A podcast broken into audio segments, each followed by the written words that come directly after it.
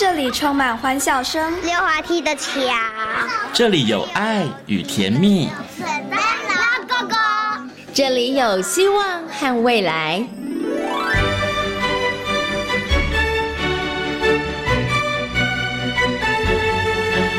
遇见幸福幼儿园，遇见幸福幼儿，遇见幸福幼儿，遇见幸福幼儿园。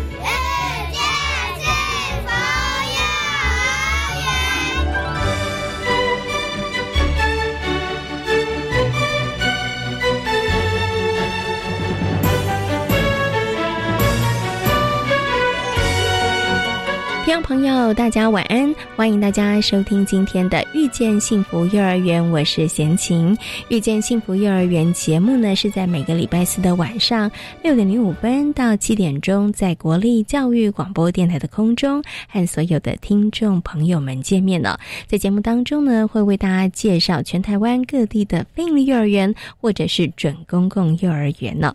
那么在今天的幸福幼儿园呢，要持续来为大家介绍位在桃园。的文德非盈利幼儿园呢？那么今天呢，杜楚芳园长要跟大家来分享呢，在文德非盈利幼儿园所进行的一个非常精彩的课程活动教案呢。那么在大手牵小手的单元当中呢，为大家邀请到的是王义忠临床心理师来跟大家谈谈呢。当孩子不听话的时候呢，嗯，亲子关系其实是紧张的哦。那有些孩子呢，他其实是会故意挑衅哦。那这个时候，爸爸妈妈到底该？该怎么处理呢？马上就进入今天的大手牵小手的单元。大手牵小手。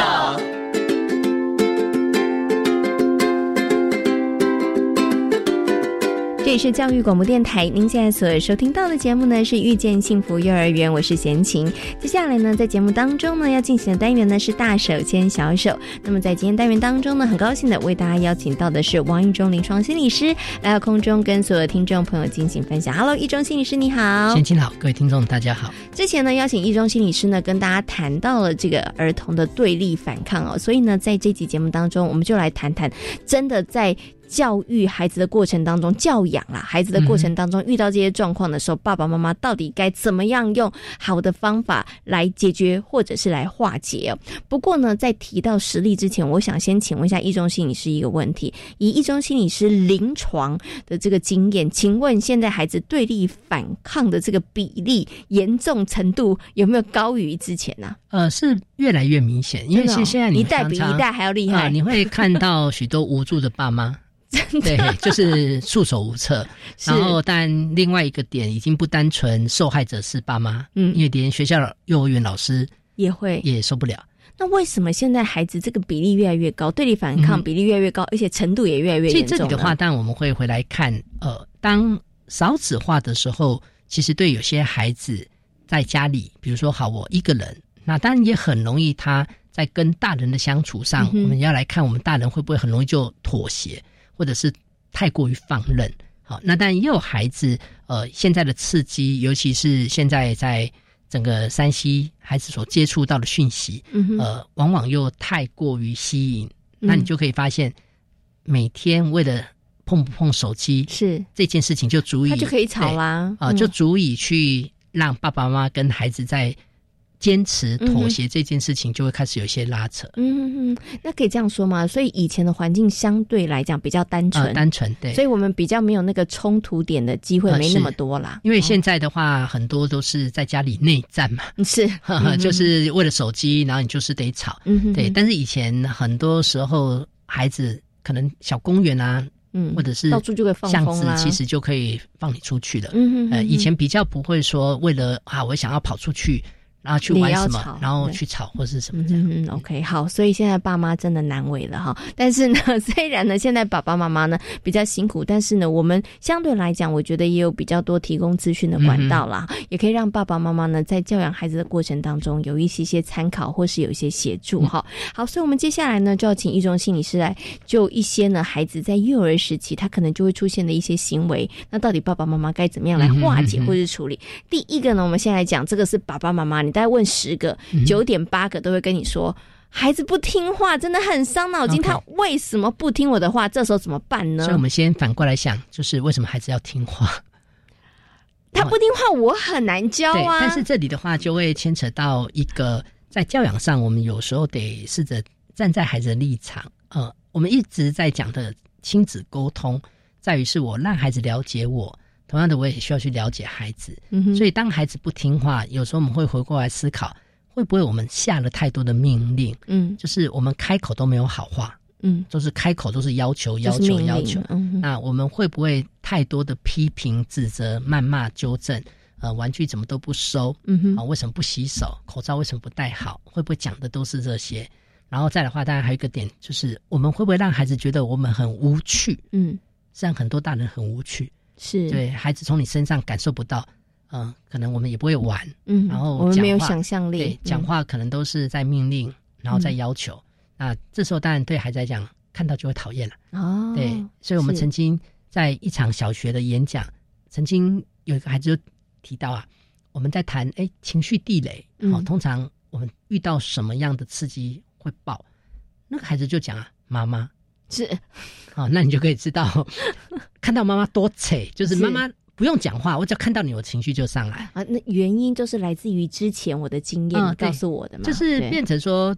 当我们太多，假如说今天我们偶尔讲个几句要求，或许孩子配合度可能也高一点。嗯哼，还有一种啊，真的要叫孩子做，不是不行哦，但是我们是可以稍微包在一起。好，比如现在如果要收拾，我们就干脆一些收拾的东西就一起来。现在如果是要清洁，那就是一起把这些事情一起来。嗯，就是不要一下子呃。亲子关系最怕在打地鼠了，嗯，就是一下子叫他收玩具，一下子叫他去洗手，叫他去写功课，一下子叫他去干嘛干嘛。对，那这种情况下，孩子会变成说，你都是一直在命令我，命令是，嗯。那如果说再加上这个命令的过程中，当然还有一种情形是我们命令孩子不听，嗯，呃，最常遇到就是孩子袜子丢丢在地板上，那我们告诉他哥哥捡起来哦，嗯哼，哥哥捡起来哦，你有没有听到？哥哥捡起来，不然阿公跌倒你就知道哦。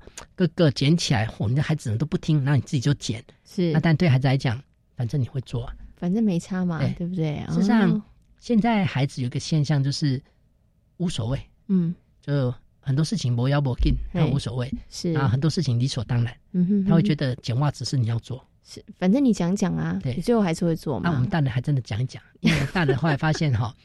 讲不听嘛？呃，我是有个建议啊，如果这个袜子都是你要剪，刚才就安安静静剪就好了，是还不会有扣分哦。是，你就最怕常常是我们讲了，然后又没有是坚持下去。那我想问一下易中心理师，就这个袜子来讲好了，我真的我身为妈妈，我很不甘愿捡，对，但是你又跟我讲又不能念，嗯，那我又不能捡，那幼儿园的孩子以前啦，我在孩子小时候，我跟他讲，弟弟，你赶快过来。你的一个好朋友在那边晕倒好久了，他在等你啊！那他就觉得 哎，那就跑出去，一看他在这边等你很久啊，他就一看就知道，就拿去哦。所以再一次就是要提到易中心理师说，跟小孩子讲话，尤其学龄前，要有一点想象力啦。对啦，因为你一直太刚、太硬的时候，那个冲突就会来。是是是，因为有些孩子他也需要一点台阶。嗯，他也知道他可能现在没有做好事情。是，可是每次我们如果都一直在数落的时候，其实对他来讲，当然那个反弹就会上来。嗯，所以呢，孩子不听话的时候怎么办？以前我们都会觉得想尽办法要让孩子听话，可是刚刚易中心理师讲的是，你要想想为什么孩子不听话，可能是你讲的是爸爸妈妈的问题哦，其实不是孩子的问题哦，是爸妈的问题，讲的太无趣，要不然你都是命令，要不然你都是指责，要不然你就是要求，要不然你就是指令太多。其实你可以换一个方式，哎，先生。违规停车哦！那你过来过来，是你的车子怎么停在这边？然后开单了，开单哦！对，他就开走，他就想说，赶快我把车子开走。对啊，他有的就他就觉得，哎呦，你还蛮有趣的，他可能就会闹。嗯，OK。所以当爸爸妈妈把话换个方式讲，加一点想象力，有趣一点，真的差很多。你知道，孩子他其实就觉得。跟你讲话很有趣，听你讲话很有趣。他下次想说：“哎，你知道我又发生了什么事？”他就会想听了啦，对不对？好，好，所以呢，孩子不听话，要改变的不是孩子，是爸妈，对不对？讲话的方式、内容，因为我们曾经做一些调整。曾经有这样例子，就是是让孩子会拼图，嗯，但是他在一些课程，老师要求就是你拼，没拼完你就不能干嘛，嗯，所以孩子到后来他就拒绝做这件事情，不想做。对，那到后来我的做法就是一开始我自己把。拼图倒下来，接着我告诉他，哎，你帮我把那个锅子拿来，嗯，就他就拿一个玩具的锅子，我就把拼图放进去，然后就跟他讲，哎，你帮我拿到那个炉子上面炒一炒，是，他就这样炒一炒，就来来过来过来，我就把它倒下来，我现在来做披萨，然后我做到一些些的时候，呢，告告诉他，来，现在帮我哦，最近客人很多，我要做帮别桌做，你再帮我完成。啊，他自己这时候就在玩了，对，他就觉得有趣啦，啊，对，其实就是当你有趣，对孩子来讲啦。爸爸妈妈、老师如果触逼啦，就觉得你是个有趣的人，通常孩子是会听话的，他就会愿意，而且会想找你。对对，但是你如果他看到你就是无聊，嗯，他其实就想玩你了。是，其实也不要讲孩子啦，大人。爸爸妈妈扪心自问，你是不是也比较想跟有趣的人互动，对不对？办公室的同事无趣的，讲话总是要求你，然后指责你的，你是不是看到他，你也会想要跑，对对不对？所以我觉得，如果用这个角度，大家就会知道说，你应该怎么样去跟孩子说。而且，其实当你用想象有趣的方式跟孩子对话的时候，其实你们之间的关系也比较容易建立，对不对？好，刚刚提到了，就是孩子不听话的时候怎么办？啊，要改的就是爸爸妈妈了。可接下来再请问一下一中。心理师让爸爸妈妈头痛的第二个问题就是，哦，小孩怎么那么爱乱发脾气？他真的脾气比我还要大耶，怎么会这样呢？这里的话，我们第一个概念就是，任何的情绪都很自然，都很主观，所以任何情绪也都有存在的必要。假如以生气当例子，我们否定的不是生气，而是我们在意的是他怎么表达这个情绪。嗯哼，那但如果你发现，孩子发脾气、生气的频率太高，这时候我要注意，就是孩子的想法、他的认知上会不会扭曲？就是像有的孩子常常容易生气，往往你会发现他都是解释事情解释错误。嗯，那这时候我大概可以猜得出来，这个孩子身旁一定会有许多爱抱怨的大人。就是当我们不时在抱怨的过程中，会改变孩子看待事情的方式。天哪，爸爸妈妈都不知道，想说小孩年纪小，应该应该就是没有关系，听不进、听不懂吧？我们讲的任何一句话，其实对孩子都会有影响，迟早的。是，这就如同我们吃进去的东西一样。嗯，幼儿时期也会吗？会啊，会啊。哦，而且我们讲的重点是我们讲的又不是只有一次，你会讲很多次，对不对？因为其实。你就可以想象，当一个孩子一直被批评、纠正、提醒，事实上不断的在暗示这个孩子你很糟糕。嗯，所以孩子一清醒的时候，当他的那个注意力开始往负面摆，我们用一个例子，就是比如说今天你跟你儿子走进电梯，楼上的阿姨也进电梯，那楼上的阿姨在对你儿子笑，好，可你会发现你的儿子转过来就在捏你的腰内肉。嗯，好，那但你在想说你干嘛捏我啊？等回到家，孩子就很气。妈妈，那个阿姨为什么要嘲笑我？哦，对，他想说，那阿姨为什么要嘲笑我？他没有嘲笑，他在对你微笑啊。对，那孩子就觉得他明明在笑我，他是不是觉得我那个在社区是最笨的，长得最丑的？好，不然他为什么要这样笑？可是你反过来，今天你如果跟你们家女儿坐电梯，那楼上的阿姨也在对她微笑，那孩子可能也对她微笑，甚至于走出电梯还跟她讲阿姨再见。嗯，那回到家可能会告诉你妈妈。那个阿姨是不是觉得我很漂亮？嗯，要不然她怎么一直在对我笑？嗯，哎，她是不是知道我是社区成绩最好的？嗯，好，那这时候你就发现嘛，两个孩子想法完全不同。对对，所以高敏感不是坏事，但是高敏感假如想法负面，那就会真的坏事。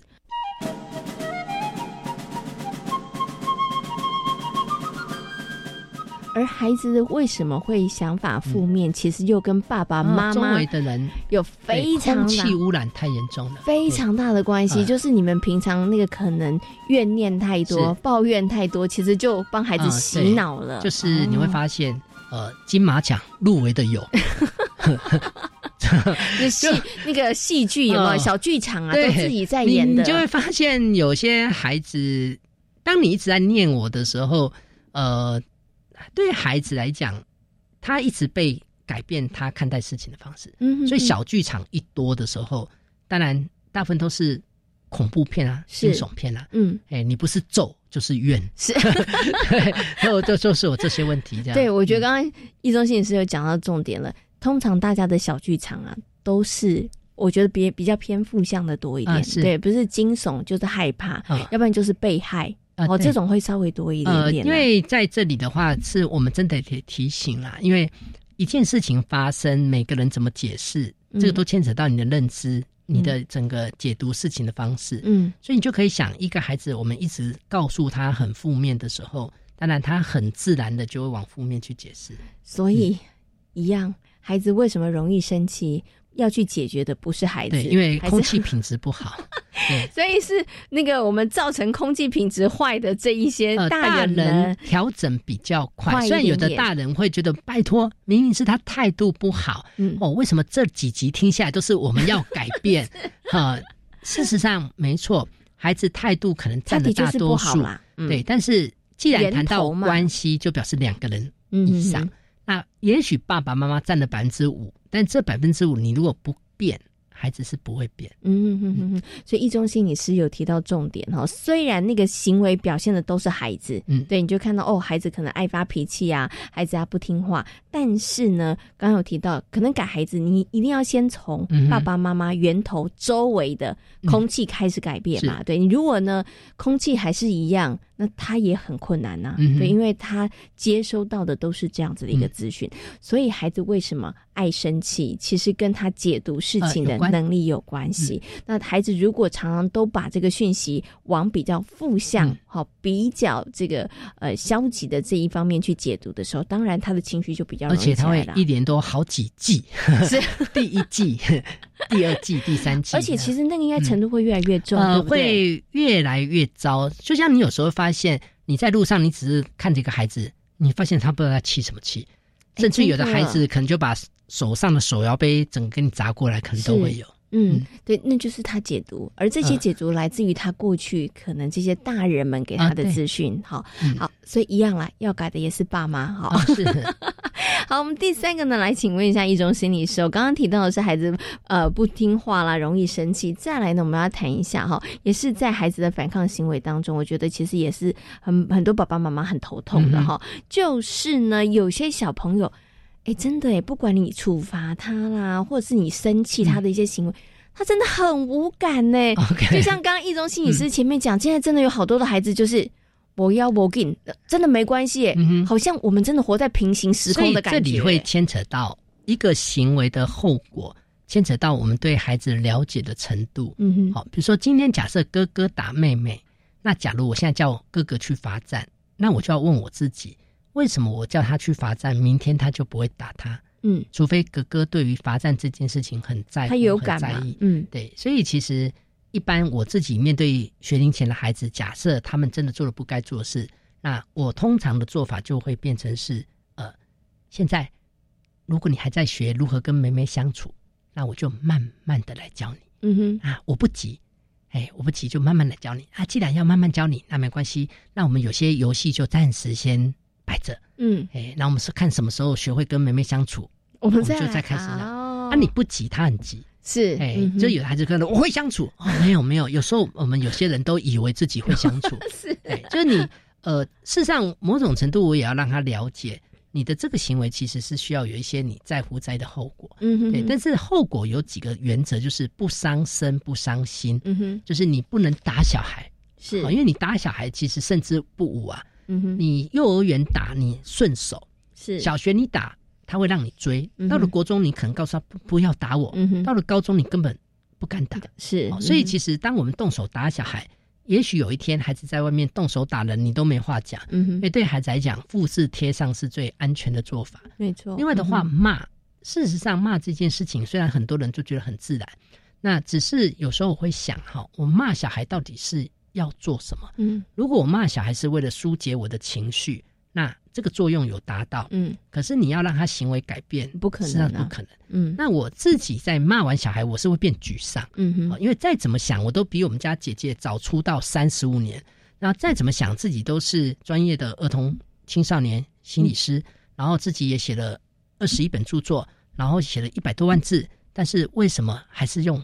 这样的方式，啊，这个沮丧是因为我对自己有期待，嗯哼，但是当我表现出来没有这样的时候，我就觉得，低落的情绪就来。那要改的是自己比较快啦。是，嗯哼。所以呢，其实要用的方法，刚刚易中心理师有提醒了，就是呃，要不伤身，也要不伤心，对不对？就是不要打骂小孩，这个非常非常重要。可是呢，有一些爸爸妈妈想说，哎，那那我到底应该怎么样？他如果真的做错事，这么讲，我要怎么做？比如说，有些让他有感呢？呃，但我们有时候是这样哈，比如说孩子他不喜欢吃花椰菜，嗯，好，那既然，但我们有时候会稍微。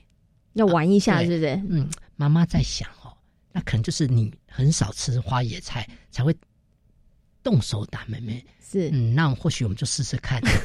哎哎，但孩子告诉你没有，我不要吃花野菜。哦，no no no。可能就是因为少吃花椰菜的关系，但这时候我就要继续演下去。可是我就是坚持，我就是不要吃花椰菜呀。孩子饿了，他什么都会吃啊。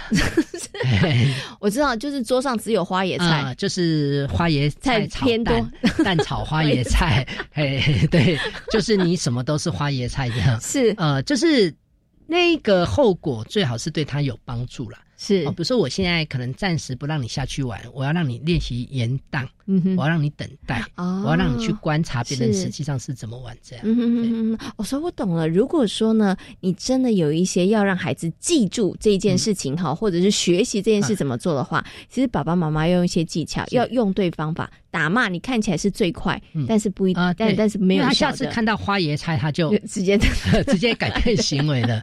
对，但是呢，就是要用一点技巧，而且要用点智慧啦，对不对？呃，跟孩子之间，你如果熟悉它，你就会你会知道它的毛在哪里，或者是你知道它的地雷在哪里，对不对？好，然后我们就可以用啊，不想吃花野菜，但是因为像我们有的孩子会假装啊，嗯，像我先前有一回在学校，那是小学生。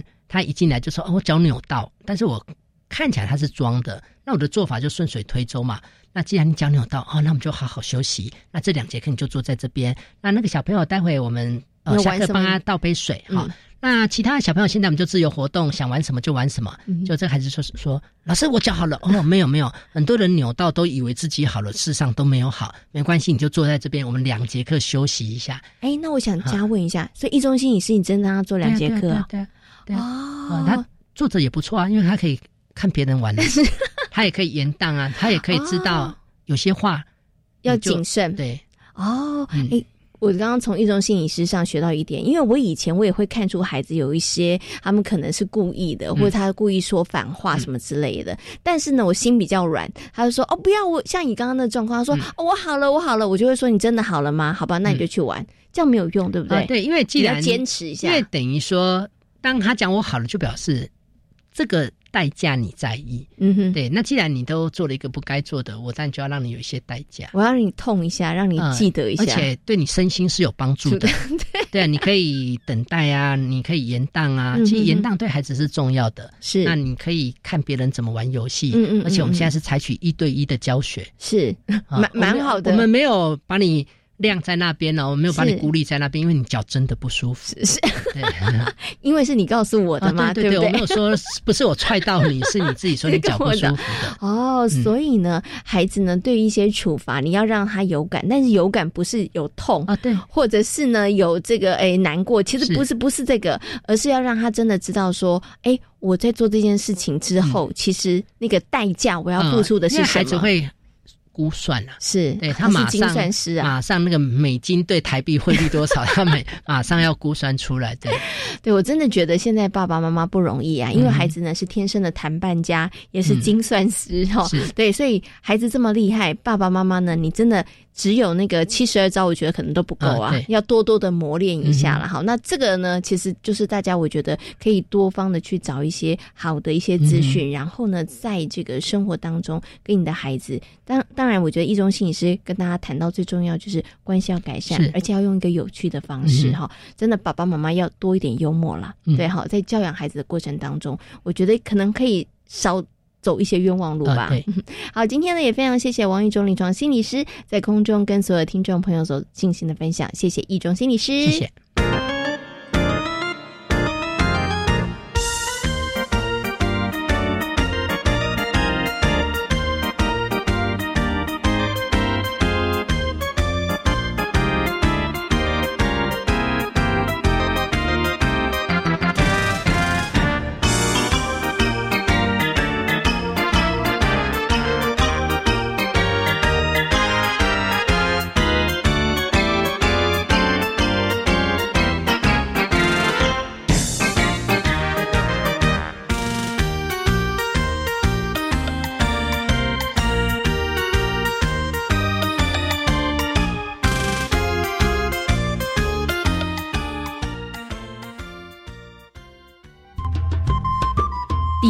生说的是土地的故事，也是家乡的故事，更是台湾的故事。我是罗冈娜张敬业，开拓视野，看见世界，贴近彼此，感受生活，这就是返乡生活的目的。我是小峰，欢迎在每周六下午一点零五分加入地方创生实验室，一起来说说家乡，聊聊地方，打开对家乡未来的无限想象。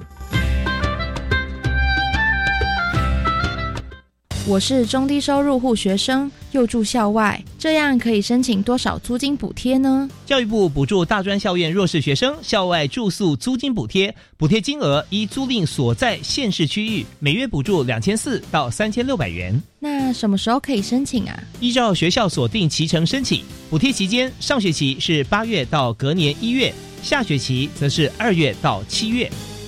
以上广告由教育部提供。我觉得到海外游学最怕消费纠纷，或是在国外发生紧急危难时求助无门。不必担心，最新的海外旅游学习定型化契约，应记载及不得记载事项及定型化契约范本都有详细规范。我们来看看如何要求业者参照新规定签约，保障权益。在哪里查看呢？在教育部海外留游学资讯万花筒网站可以下载哦。以上广告是由教育部提供。台湾弦乐团，我们都在教育广播电台。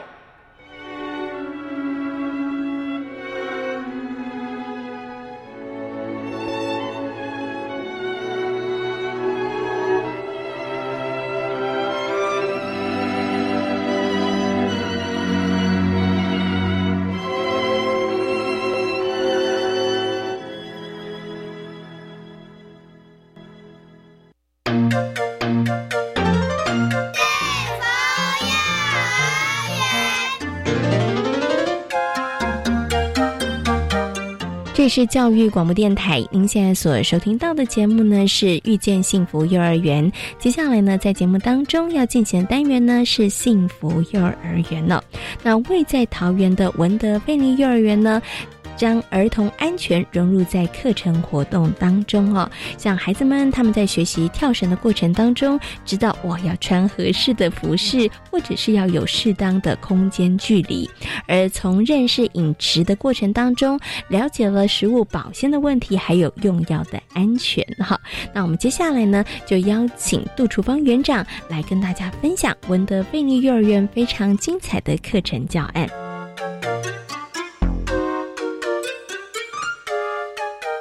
我们养了兔子跟刺猬哈，所以园长刚刚跟欣欣说，哎，我们这些啊都是小朋友照顾的哦，哈，所以他们小朋友还要排班，他们有这个算是生命的照顾区，生生命的照顾日哈，或者生物的照顾日。那在这个部分上面的一个设计，可不可以请园长特别来跟大家分享一下？好。呃，应该说我们现在小朋友啊，其实都是住在比较都市的地方，他们要接触到动植物其实是比较少的，所以我们就想说，呃，可以就是刻意的安排一个动物植物照顾日，让小朋友就是轮流去照顾动物跟植物，让他们就是可以多接触大自然以及小动物，然后培养他们一些呃，像刚刚说的爱护生命的部分，对，然后我们。我们幼儿园就是有六个班级嘛，其中两个是幼幼班，他们就会轮流去照顾这些动植物。呃，我们通常是从呃中大班开始轮，然后轮到礼拜五就是两个幼幼班，他们就会一起去照顾，包括呃帮兔子换水，然后拿饲料。对，然后再来就是刺猬换水跟换饲料，然后植物的部分可能就是浇水啊，然后拔杂草，这是基本的。如果我们刚好有更换一些植物，就是有新的植物来的话，像我们有时候家长也会送一些他们种植的植物过来，我们可能就会有栽种的部分，让小朋友去呃学习怎么样种。就像我们最近刚完成的小朋友，就是学着去挖土啊，然后土要挖一个洞，然后把植物放进去之后，再用土埋起来，然后再浇水。其实我觉得整个过程小朋友也是呃都在学习啦。对，小朋友真的很少会做到呃在家里不不太可能会做到这些事情。呃，像昨天也有一。一般就是出来，然后小朋友不知道自己要做什么事，因为那个小朋友就是这学期的新生，他可能第一次接触植呃这种植物的部分，然后我就跟他讲说，你可以先把这边的杂草拔起来，他不知道怎么拔，所以我就是示范了一次，然后他就是开始拔，然后还还跟其他小朋友比赛说，哎谁拔的比较多，对，其实整个过程他们也很享受，对，对他们来讲就是呃好玩。嗯，对，但是他也学会说怎么样去照顾这些植物，是，对，所以整个历程对孩子来说，就是我们一直很希望做到，就是寓教于乐啊。孩子可能就觉得是好玩的一件事情，但是呢，在这个过程当中，他们也懂得要去尊重生命，然后也懂得怎么去照顾这一些真的是在自然环境当中哈，呃，人类要怎么样学习跟他们可以和平共处的动物或者是植物。像刚刚园长有提到了，比如说以文德菲尼幼儿园来讲，我们养兔子，我们。养刺猬，像我呢就没养过兔子跟刺猬。说真的，我还真不知道怎么照顾兔子跟刺猬哈。那甚至植物，其实每一个植物都有自己不同生长的习性。所以这个时候我就很好奇，想请问一下园长。所以孩子们，比如说大班、中班跟幼幼班、小班，所以你们有一个 SOP 流程，告诉他们，或者是说他们孩子们怎么会知道？是老师们跟他们讲，或者是说，诶哥哥姐姐们会跟弟弟妹妹们讲说，诶到底应该怎么照顾动物或者？植物吗？呃。应该说，小朋友呃，从之前这边创园的时候，那时候就是有设置的兔子，然后刺猬是家长呃送来的，然后我们帮忙照顾。那时候就是有家长送来的是有特别提醒我们怎么照顾，就是他跟全园的小朋友说明怎么样照顾。然后兔子的部分是我们去领养的，就是桃园桃园有一间国小，它就是有很多只兔子，然后我们主动去跟他。说可不可以就是让我们领养，然后他们就是也很大方，然后就那时候赠送我们两只，对，然后我们就领养了两只回来啊。当然过程中就是刚好那时候气温变化比较大，然后有一只小呃小兔子，它就是因为太冷了，所以死掉。然后那时候就是有带着小朋友去呃把兔子埋起来。对，然后呃，应该说一开始的时候，我们是会跟全员小朋友说怎么样照顾这些兔子、动物、植物。对，跟刺呃刺猬嘛，动物、植物。然后呃，起初就是我们也有图示。然后慢慢久了之后，发现小朋友就是从呃一开始不太熟悉，到后面他们其实都已经非常知道说怎么样去照顾这些兔子了。然后图示的部分好像就是可以慢慢撤掉了，就等于是呃大的哥哥姐姐会带着小的弟弟妹妹去做这件事情，对。所以孩子的学习，他其实真的是需要历程的，对哈。你就先从前面开始，真的是要一而再再而三，然后利用各种方式，不管是用口说的、图示的方式，让孩子们去学习。对，让孩子慢慢的他们熟悉之后，哦，现在就很好了。现在就是经验传承。我相我相信，可能那个小班的或者幼儿班在喂的时候不对的时候，可能会有哥哥姐姐说啊，这样不对了，我跟你说应该怎么样？对哦，这也是很有趣的一件事情哈。好，那这个是很。特别的文德费尼幼儿园，就是他们小朋友也有值日生制哦，哈，反正他们的值日生照顾的是动物跟植物，很特别的哈。好，那其实呢，文德费尼幼儿园呢是由进捐儿童安全基金会来承接办理的。那很多的朋友可能对于进捐儿童安全基金会呢有一点熟悉，他们一直以来呢对于儿童的安全，哈，不管是交通啊、住家啊这方面的安全，他们其实也都是一直非常侧重。也希望呢，可以呼吁，请大众们一起来关心的这个，呃，这方面的一个议题哦。所以呢，在温德菲尼幼儿园呢，我们其实因为母机构的关系，所以我们在呃安全，尤其是儿童安全的部分上面呢，我们也着力比较多。然后我们也把它融入在我们很多的不同的课程或者是教案当中啊。所以呢，我想接下来请园长跟大家分享一个呢，你们也是进行过一个非常精彩的一个教案，也跟儿童安全有很密切的关。关系哈，所以我想是不是可以请园长来跟大家介绍这一个呢？叫做“享时光”的教案。是，其实这个教案的呃缘起是因为老师跟家长在亲师沟通的时候，发现很多小朋友在家的饮食习惯都需要调整，所以老师希望说，呃，借由这个主题，让小朋友知道说健康营养的食物，然后改善他们挑食的习惯，也希望说借由这个主题，就是可以适当的融入食药安全的部分。对，老师可能一开始会先从呃小朋友最熟悉的水果。作为出发，然后那时候他们有分享《爱吃水果的牛》这一本绘本，对，然后那时候就是小朋友分享自己喜欢的水果以外，也透过说探索不同的水果，发现有水果籽。这个东西，然后水果籽都长不一样，然后幼儿就把这些水果籽拿来进行各种的创作。可是，在创作的过程中啊，孩子就是有发现说，有些籽好大颗，然后他们就是针对这个好大颗的籽进行了讨论。然后老师就是也借这个机会说，啊，带小朋友知道说，吃水果的籽要吐出来。对，要避免噎到。是。对，也有就是融入食物梗塞的时候，你该怎么做？对，就是适时的融入安全教育。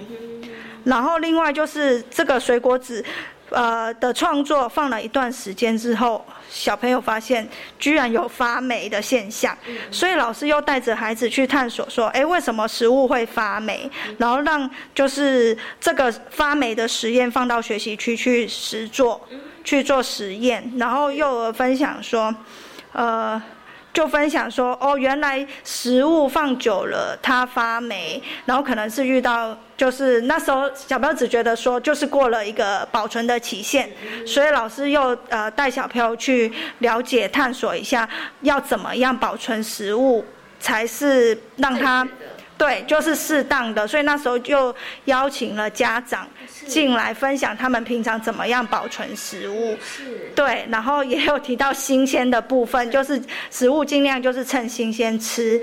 对，尽量不要放。如果要放，你可以怎么样保存？是。对，然后有效期限的部分，就是再带小朋友去看，说原来就是像我们去便利商店啊买到的东西，它可能都会有有效期限。你最好就在那个日期以前把它吃完，这样子。对，让小朋友知道有有效期限这件事情。对。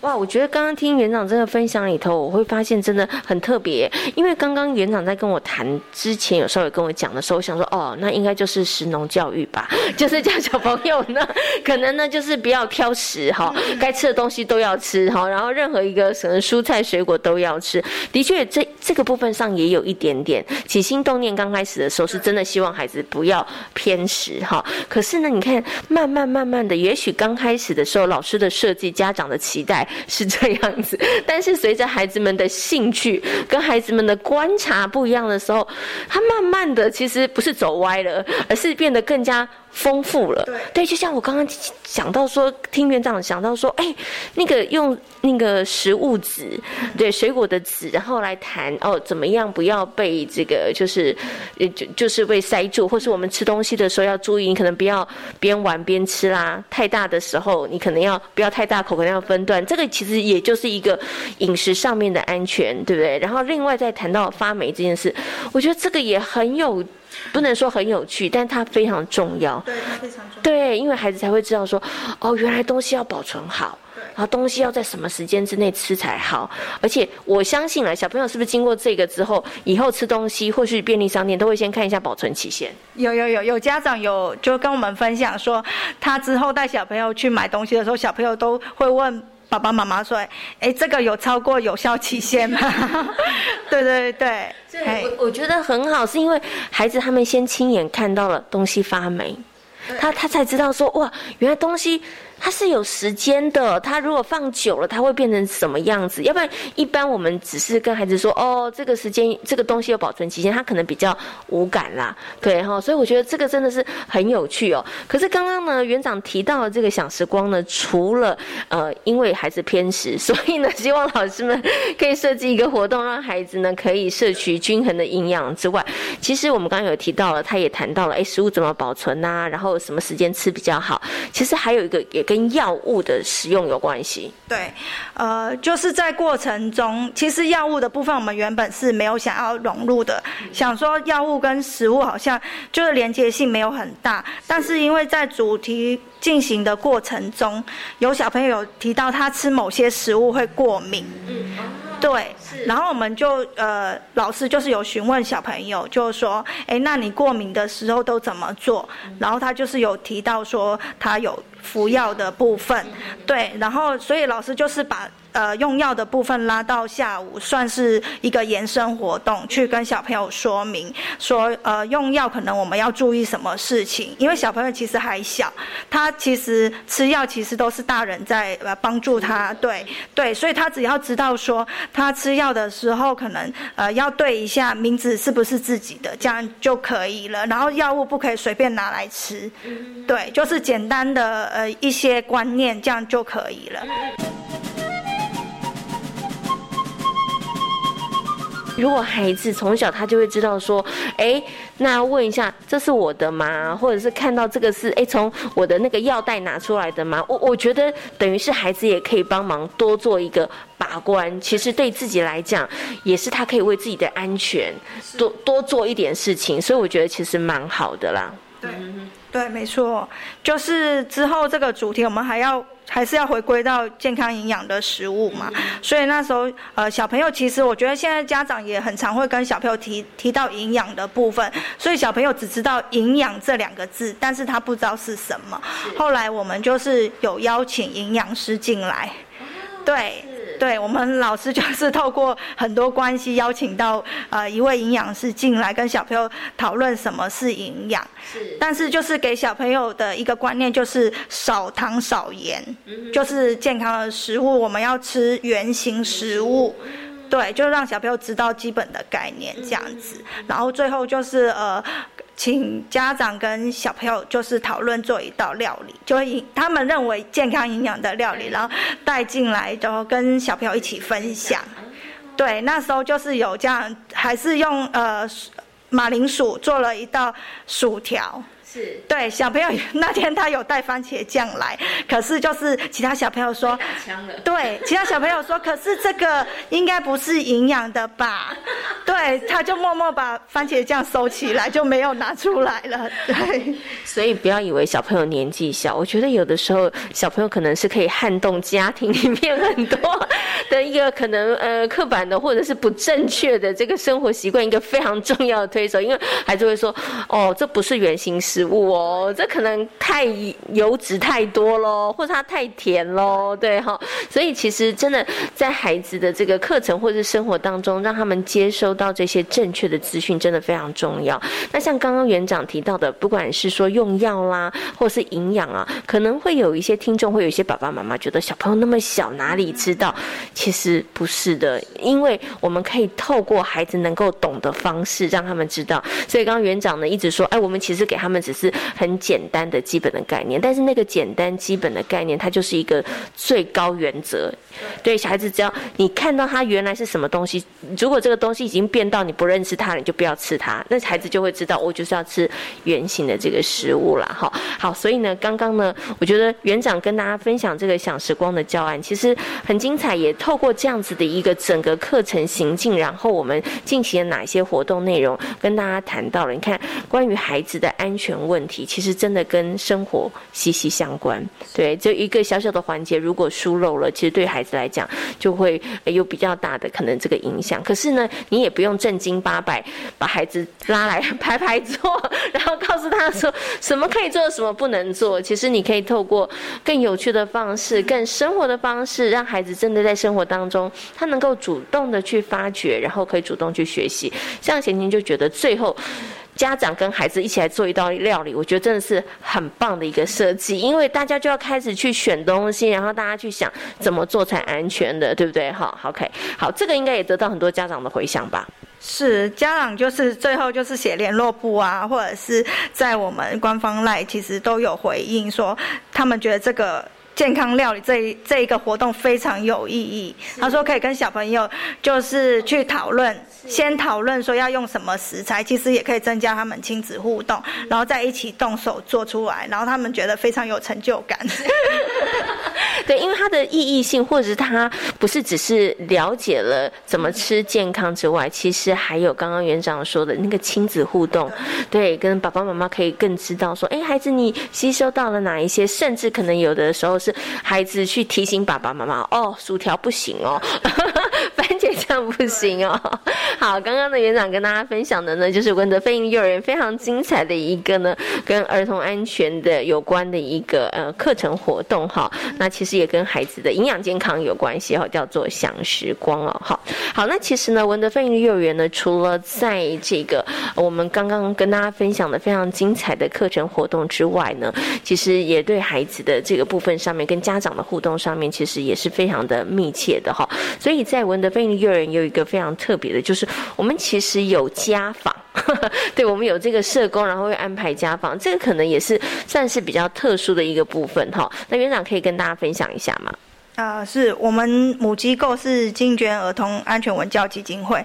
其实当初母机构在承接的时候，就是希望可以运用他们在亲子教养、儿童照顾，或者是像儿童安全啊、弱势家庭服务这些方面的经验。可以协助桃园市政府去推展非营利幼儿园，然后刚好文德幼儿园就在乐善里里面，然后我们很多家长都是双薪家庭，然后机构是觉得说，呃，如果家家长可能在忙碌的同时，可能会遇到一些教养上的困难或者其他的问题，希望说我们可以提供一些适切而且有效的教养方式。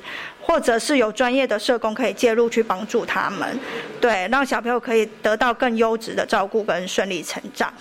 对，所以我们我们学校就是有两位行政，一位是早疗行政，一位就是社工行政。其中社工行政就是刚刚提到家访的部分，就是他主要的工作。对，像呃，社工行政在起初的时候，他可能就会针对一些需要协助的小朋友，先安排优呃优先的家访。对，然后会跟班上一位老师一起去小朋友的家里，然后透过家访去了解小朋友的生活环境，然后还有家长的教养模式等等。如果发现家里面就是状况不太好，也会主动提供一些协助。呃，像我们之前社工有。跟我们老师去一位小朋友的家里，发现他们就是住在是铁皮屋的工厂，是，对。然后因为他居住的环境就是一大堆的机器，我们觉得很危险呐，一个不注意可能就会受伤。所以呃，自从就是家访回来之后，我们老师就是一直跟家长劝说，看可不可以做一个区隔。后来经过好几次之后，家长可能觉得也。好像也是危险，所以最后他们就是有做一个区隔。然后我们觉得这样子，也就是比较不会碰到那些机器，降低一些意外的风险啦。好，那我想呢，最后要请我们的呃杜园长跟大家来谈一下喽。就是呢，我们的呃文德飞利幼儿园从一百零八年开始招生到现在，哇，我们已经快要满五年了 哦，对对，快满五岁了哈。那我们接下来呢，有没有一些想要去呃努力，或者是呢持续想要去做的一些？些目标或者是方向呢？我们持续想要做的，其实还是想要落实我们的安全教育的部分。然后目前老师就是会把呃我们。母机构所就是他们所做的一些安全教案，想说融入在我们的课程里面，所以这是我们要努力的方向。再来是社区的部分，虽然我们前面有些课程有结合到社区，所以呃，可是我们觉得我们乐善这边的社区应该是可以有更多发展的可能，所以也希望说我们我们的课程可以走出呃我们的社区，然后看可不可以就是。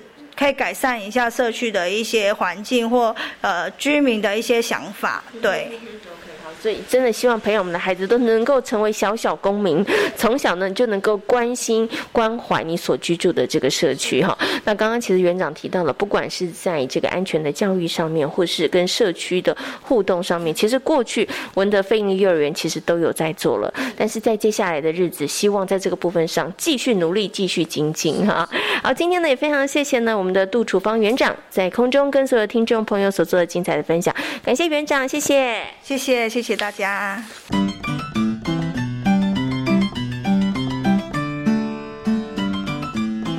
这里是教育广播电台，您现在所收听到的节目呢是遇见幸福幼儿园，我是简晴。接下来呢要进行节目的最后一个单元“亲亲小宝贝”哦。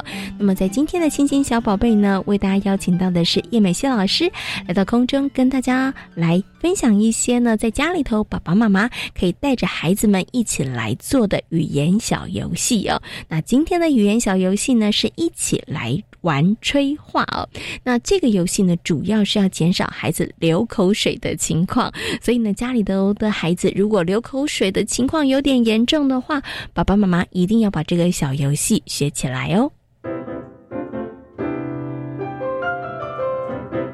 亲亲小宝贝，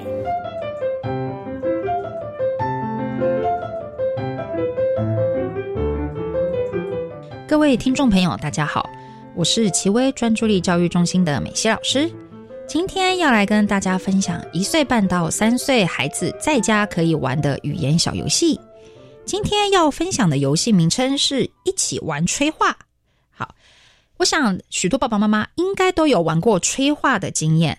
好，这个游戏呢，其实可以帮助孩子练习说话时我们用到的脸颊两侧的力量，还有嘴唇的力量哦。如果孩子的脸颊两侧的肌肉力量还有嘴唇的力量比较弱，那么他未来说话的清晰度就会比较差一点点。那么呢，我们也可能会观察到孩子平常呢会有一点点流口水的现象。那这时我们都可以用催化的游戏来帮助孩子提升他们的力量哦。好，这个时候呢，我们要怎么准备？我们要怎么玩这个游戏呢？好，非常简单。爸爸妈妈只要准备一张白纸，请记得越大越好。还有呢，准备一些吸管以及颜料就可以了。请记得颜料最好是用水彩之类的，不要太干太稠的颜料，这样子是很难吹的哦。好，在游戏开始的时候呢，我们可以帮宝贝呢把颜料滴在纸上，然后呢拿起吸管对着颜料吹。把颜料吹开就可以了。好，但是呢，要记得，因为我们是要让孩子呢去练习他的力力那个口腔肌肉的力量，所以请记得我们的吸管不要太长啊，请不要拿我们平常在喝七百 CC 手摇饮的饮料的吸管，太长了，孩子要花很大很大很大的力气才可以把颜料吹开。那我们要准备什么样的吸管才是适合的呢？好，我们可以准备呢，比方说像是孩子在喝养乐多用的短吸管，或者呢，我们把长的吸管减半，或是减成三分之一给孩子，是相对容易的哦。好，另外呢，请记得我们呢也可以准备一些粗吸管、细吸管，不同宽的、不同宽度的吸管，让孩子使用。好。那在这个时候呢，我们可以先示范几次怎么把颜料吹开，再换孩子试试看。在一开始练习的时候，孩子可能拿捏不到诀窍，可能吹不太出来，也没有关系。我们可以跟孩子在同一个方向，假装他吹的时候，我们也跟着吹，帮助他得到一点成就感，这样就可以了。那在另外一个呢，要注意的是，有些孩子因为他的力量真的不是太好，所以呢，一吹。哇！一滩口水就流下来了，这也没关系，帮他准备一条布就可以喽。另外，有一些孩子从来没有吹过东西，哇，他不会吹，他只会吸。我们必难免会担心，那孩子会不会把颜料吸进去了？这个时候呢，我们呢就在吸管的中间戳一个小洞，自然就不会把颜料吸到嘴巴里喽。爸爸妈妈就可以放心的让他练习了。好。如果在玩催化的过程中，爸爸妈妈发现他还是真的真的都吹不出来，那可以怎么办呢？好，那这时候我会建议爸爸妈妈把难度变低一点，我们呢改成吹卫生纸，请记得不是一整张的卫生纸哦，请把卫生纸撕成一小片一小片的。那这时候呢，让孩子先从吹卫生纸开始练习。这样子也可以帮助孩子练习到脸脸颊两侧的肌肉力量喽在今天遇见幸福幼儿园的节目当中呢为大家呢邀请到的是王玉忠临床心理师，跟大家谈到了幼儿反抗的行为哟。另外呢，在节目当中呢，也跟大家分享了文德菲尼幼儿园非常精彩的课程活动教案。感谢所有的听众朋友们今天的收听，也祝福大家有一个平安愉快的夜晚。我们下回同一时间空中再会，拜拜。